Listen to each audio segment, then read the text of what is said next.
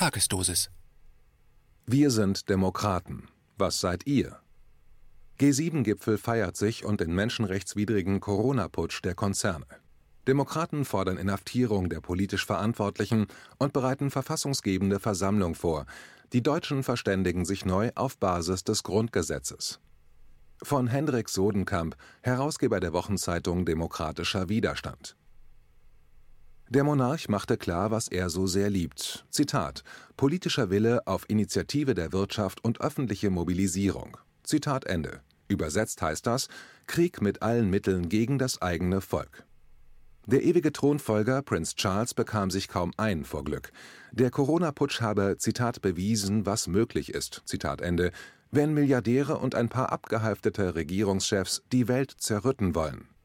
So ging es zu beim G7-Gipfel am abgeschiedenen Südwestzipfel Englands unter tätiger Mithilfe der Marionetten Ursula von der Leyen und Konzernkanzlerin Angela Merkel. Doch gegen die Corona-Verschwörung wächst der Widerstand seit 15 Monaten mit jedem Tag.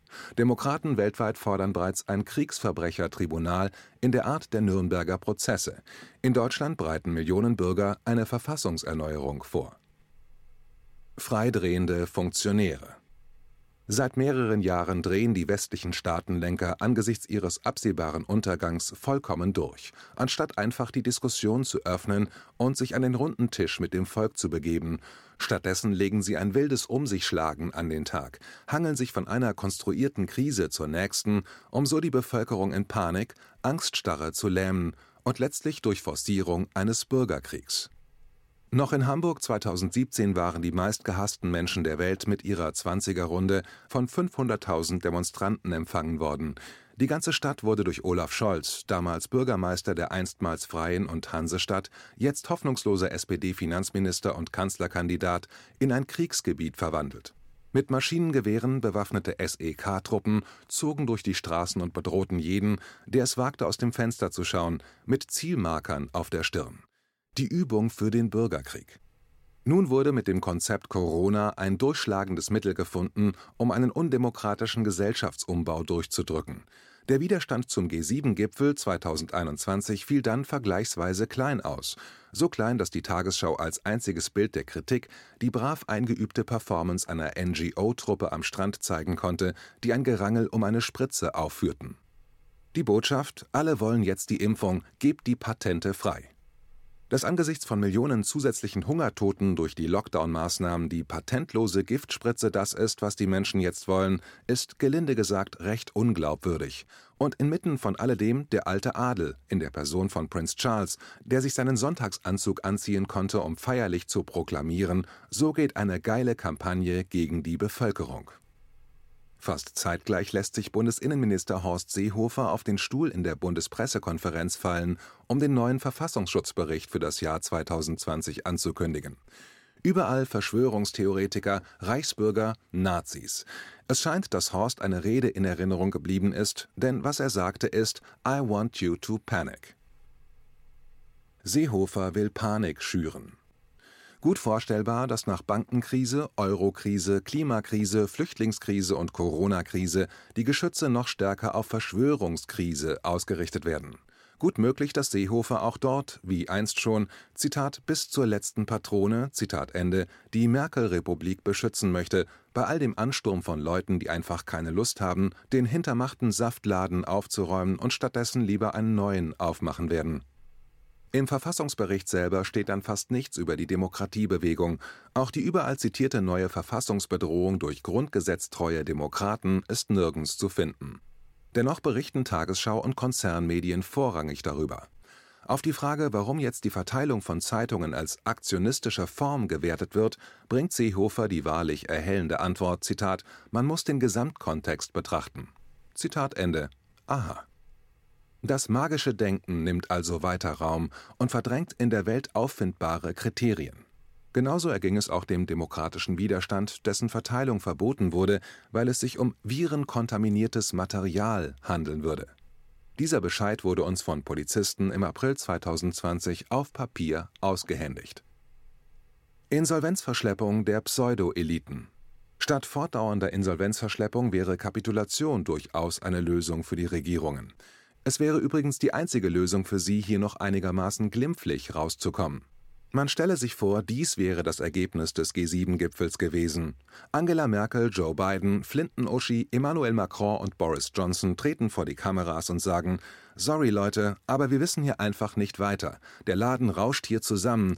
Wir haben jetzt auch keine Lösung und wir müssen uns etwas Neues ausdenken und ausarbeiten, wofür wir etwas Zeit brauchen. Es tut uns leid. Der Applaus der Jugend und großer Bevölkerungsteile wäre ihnen sicher. Stattdessen wird der große Endkampf ausgerufen, Kinder zur Impfung mobilisiert und alle Brücken gesprengt, die in die Zivilisation reichen. Doch immer mehr Menschen sehen nicht ein, warum sie sich von Rechtsstaatlichkeit, Wissenschaftlichkeit, Fairness und Gewaltenteilung verabschieden sollen. Deren System ist am Ende, unseres war es nie. Statt auf tödliche Rettung durch Sektengurus wie Bill Gates oder Elon Musk zu vertrauen, verfassen sich die Menschen neu. In Hobbykellern, Gartenanlagen und Plätzen verschwören sie sich zur freien Bundesrepublik. Augenzeugenberichte über die Zeit des Corona-Schreckensregimes werden für zukünftige Gerichtsverfahren angefertigt.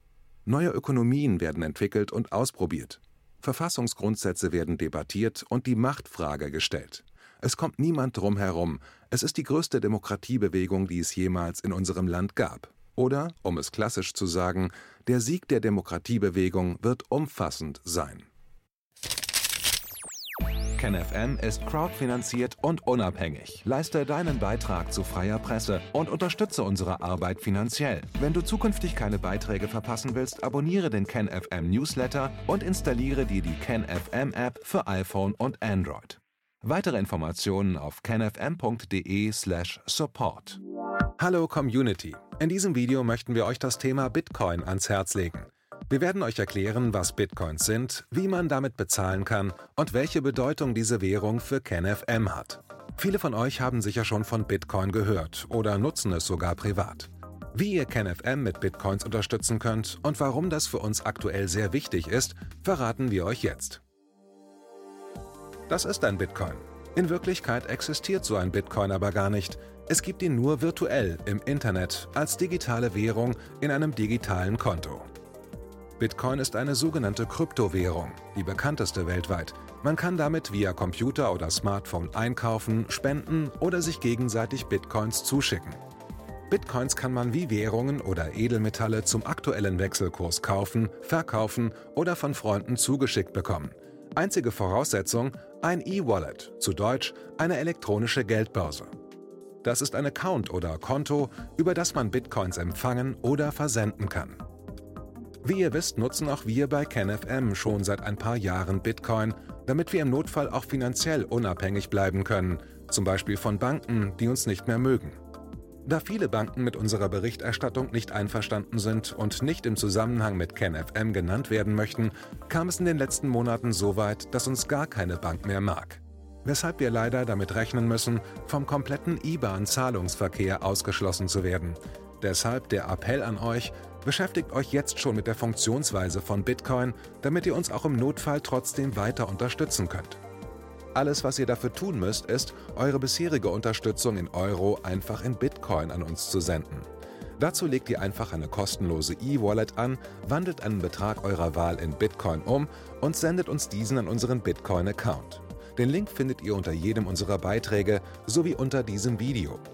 Alternativ dazu könnt ihr aber auch diesen QR-Code mit eurem Smartphone scannen. Übrigens, eine detaillierte Schritt-für-Schritt-Anleitung haben wir zum Nachlesen für euch schon einmal vorbereitet. Ihr findet sie auf canfm.de/bitcoin. Ob Bitcoin oder Kryptowährungen wirklich die Zukunft des Geldes sind, wissen wir nicht. Aber vielleicht ist das bald unsere einzige Option, so unabhängig wie möglich und vor allem ohne Bankkonto für euch in Zukunft weiterhin freien und unabhängigen Journalismus machen zu können. Wir hoffen sehr auf eure Unterstützung und sagen jetzt schon tausendmal Danke. Euer Team von KenFM.